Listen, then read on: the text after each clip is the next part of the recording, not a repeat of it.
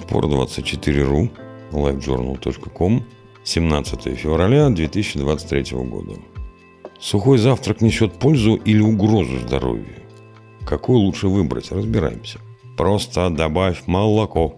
Дети обожают сухие завтраки за их сладкий вкус, красочную упаковку и приятный хруст, а родители за скорость приготовления. Действительно, такой быстрый завтрак иногда очень выручает, но можно ли есть их на постоянной основе? Разбираемся, есть ли что-то полезное в кукурузных хлопьях, шоколадных шариках и мюслях, или их польза всего лишь рекламная уловка. Из чего состоят сухие завтраки? Сухие завтраки производят из зерен различных злаковых культур. Рис, овес, пшеница, рожь, ячмень, кукуруза. Из подготовленных специальным образом зерновых круп и из муки. Их получают из специально приготовленных полуфабрикатов с длительным сроком хранения. Посмотрим на состав всеми любимых шоколадных шариков Nesquik. Зерновые продукты, пшеница, содержит глютен, кукуруза, сахар, какао-порошок, сухой глюкозный сироп, соль, масло пальмовое, регулятор кислотности фосфата натрия и ароматизатор ванилин. Еще на упаковке написано, что сухие завтраки содержат кальций и другие витамины. Производители подразумевают, что кальций будет получен из молока, которое вы добавите к шоколадным шарикам, а витамины, видимо, из злаковых. Пищевая ценность сухого завтрака на 100 грамм. Калорийность 350 килокалорий. Мама дорогая белки 8,3 грамма, жиры 1,2 грамма, углеводы 75 грамм и клетчатка менее 1 грамма. Польза и вред сухих завтраков.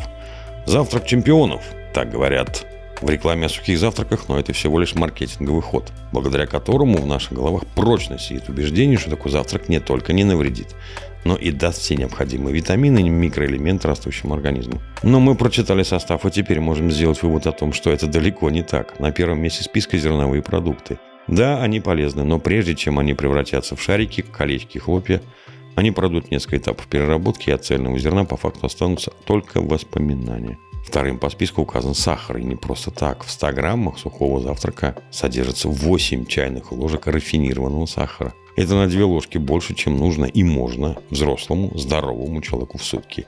Пальмовое масло – еще один продукт, который совершенно неуместен в рационе маленьких детей. Регулярное употребление в пищу пальмового масла ведет к ожирению, развитию хронических заболеваний и другим серьезным проблемам со здоровьем.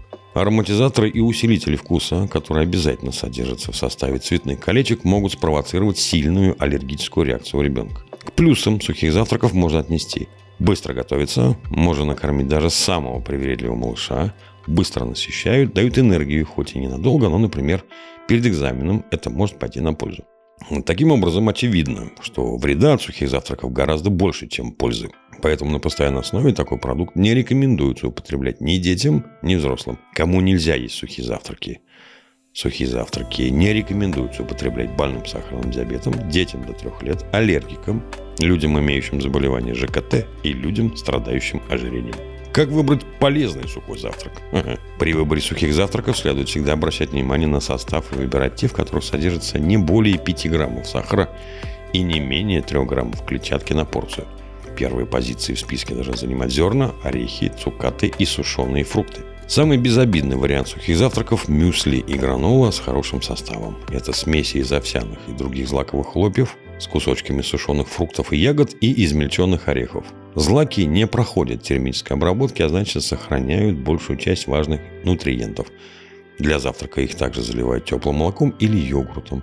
На полках здорового питания можно найти много полезных вариантов сухих завтраков. У них не будет сахара, пальмового масла и ароматизаторов – Выбирайте только лучшее для себя и своих детей. Всем приятного аппетита и будьте здоровы!